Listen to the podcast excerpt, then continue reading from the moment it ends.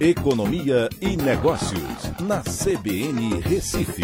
Oferecimento Atena BGA Investimentos, o escritório referência da XP Investimentos em Pernambuco.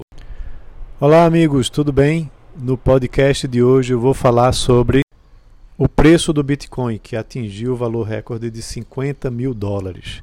Isso representa é, um patamar que chama muita atenção no mercado financeiro, até porque essa moeda ela não tem um lastro, né, foi criada lá atrás em 2008 é, como uma, até uma resposta à crise financeira daquela época, com a ideia de substituir o dinheiro físico que a gente usa né, por moedas, por criptomoedas, né, moedas digitais, e também tirando a necessidade de intermediação dos bancos em operações financeiras. Só que é uma moeda de muito risco, né? até porque não há nenhum lastro, não há um banco central por trás, é, e representa e, e, foi utilizada no início muito para operações é, de mercado negro de determinados segmentos, por hackers. E, então, somente recentemente é que a gente tem hoje uma maior adoção é, do Bitcoin. E o que é que acontece? É, semana passada, a Tesla, que é a maior fabricante de carros elétricos do mundo, anunciou que tem 1,5 bilhão de dólares em Bitcoin e que vai passar a aceitar o Bitcoin como forma de pagamento na venda dos seus veículos.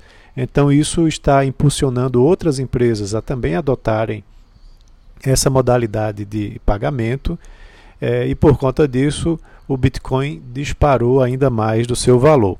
O que chama muita atenção também é que é, de março do ano passado para cá, ou seja, quando a pandemia começou de forma mais é, forte na economia dos países, houve uma valorização de 1.100% desde março do ano passado. Somente esse ano já se valorizou 60%. E do ano passado para cá, teve, é, da semana passada para cá, teve uma valorização de 20%.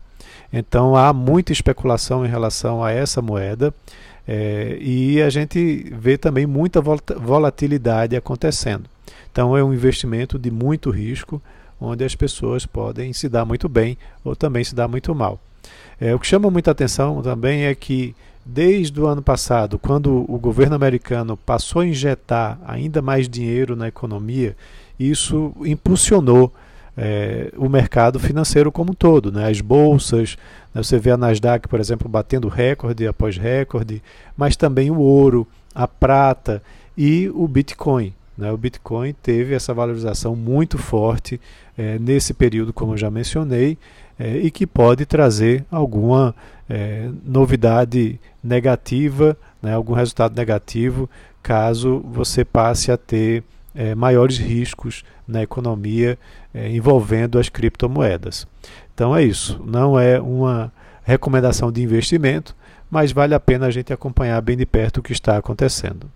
Um abraço e até a próxima.